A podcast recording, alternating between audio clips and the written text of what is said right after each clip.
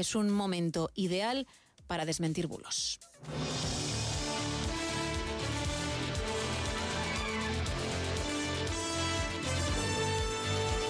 Bulos en esta noche políticos, noticias que obviamente no lo son, son fake news que corren como la pólvora en redes sociales, en aplicaciones de mensajería instantánea, informaciones que tampoco lo son y que la gente da por ciertas, veraces. Y claro, ahí está el problema porque se convierten en virales. Por eso nosotros contamos con Javier Semprún cada noche ya madrugada de miércoles, porque nos ayuda a desmentir eso que a lo mejor a ti te ha llegado, te has creído y no es así.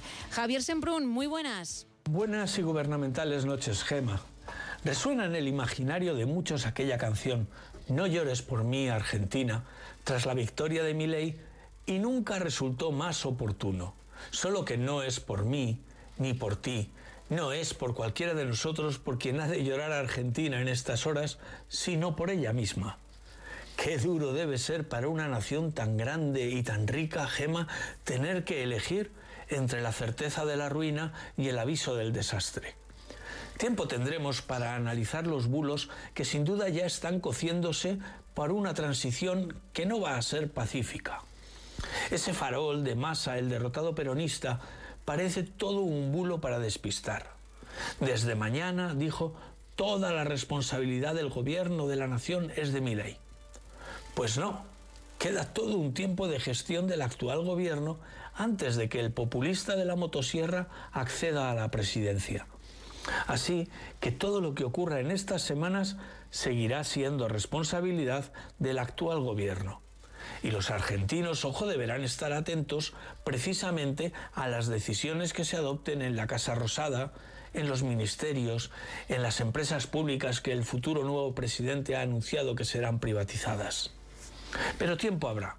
Hoy vamos a un asunto menor. Verás, corre por las redes un tuit afortunado no por el contenido, sino por la rápida expansión del mismo.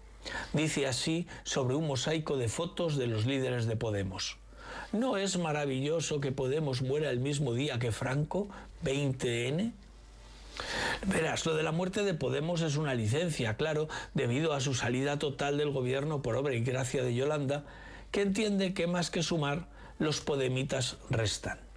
Y una licencia quizás acelerada, pues con cinco escaños pueden ser lo relevantes que quieran en este periodo, aunque no han sabido o no han querido ser visto lo visto. Pero vayamos a los bulos. ¿Murió Franco realmente el 20 de noviembre? Corrían rumores de que fue antes y que el régimen decidió postergar la noticia. Hace algunos años, en 2018, equipo de investigación del programa de Gloria Serra publicó una entrevista con uno de los cuatro médicos forenses encargados de embalsamar el cadáver del dictador.